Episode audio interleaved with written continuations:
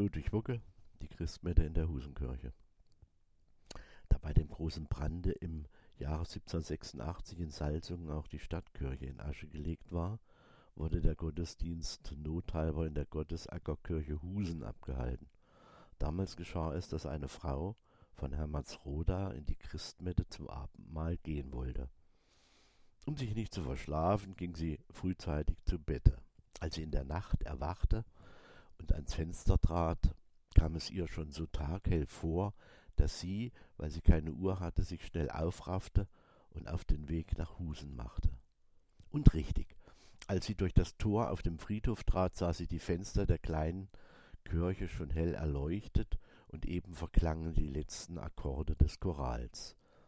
Raschen Schrittes eilte sie zwischen den Gräbern nach der Kirchtüre hin, wo sie erst auffiel, dass nirgends Fußstapfen ihrer abgerechnet in dem frisch gefallenen Schnee zu bemerken waren. Doch als sie in dem Augenblick die Stimme des Geistlichen vernahm, so dachte sie sich nicht weiter darüber nach und trat ungesäumt durch die nun angelehnte Tür in die Kirche. Diese war gedrückt von Menschen, voll, und schon stand der Pfarrer am Altare. Mit Mühe bekam sie noch einen Platz. Kaum hatte sie sich ordentlich niedergesetzt, als ihr auch schon die fremde, unbekannte Stimme des Geistlichen auffiel. Sie betrachtete ihn genauer, allein wo sie den hintun sollte, das wusste sie nicht. Es überlief sie ein Frösteln, denn alles hier kam mir heute sonderbar vor. Sie wandte sich an ihren Nachbarn zur Rechten, allein fast zu Tode erschrak sie, als sie derselben in das grauenhafte, wie von Spinnweben überzogene Gesicht blickte. In der Angst griff sie nach der Hand ihrer Nachbarin zur Linken, die aber war kalt wie Stein. Rasch wollte sie die ihrige zurückziehen, doch sie wurde von der Nachbarin festgehalten. In diesem Augenblick tönte von der Stadt her das helle Glöckchen auf dem Turme des neuen Tores. Es schlug ein Uhr.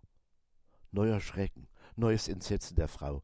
Ihre Nachbarin, in der sie nun eine längst verstorbene Bekannte erblickte, ließ ihre Hand los, und mit einem gellenden Schrei stürzte die von Hermannsroda bewusstlos zu Boden.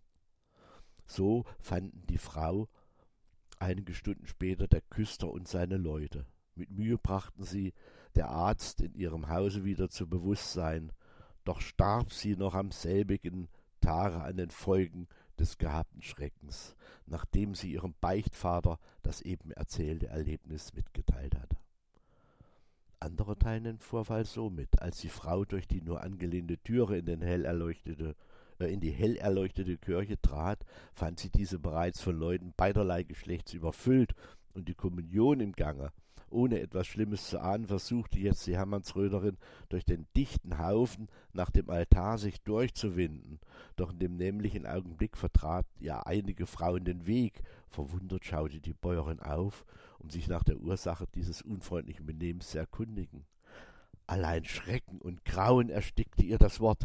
Dicht vor ihr standen zwei längst verstorbene Nachbarinnen, die ihr beide aufs deutlichste zu verstehen gaben, das Haus so schnell als möglich zu verlassen, was es sich denn auch nicht zweimal heißen ließ. In der Tür jedoch wurde sie von den ihr nacheilenden Geistern am Mandel ergriffen und dieser ihr in Fetzen vom Leibe gerissen. Die Fetzen fanden sich dann auch am anderen Morgen an den Kreuzen einer großen Anzahl von Gräbern aufgehangen.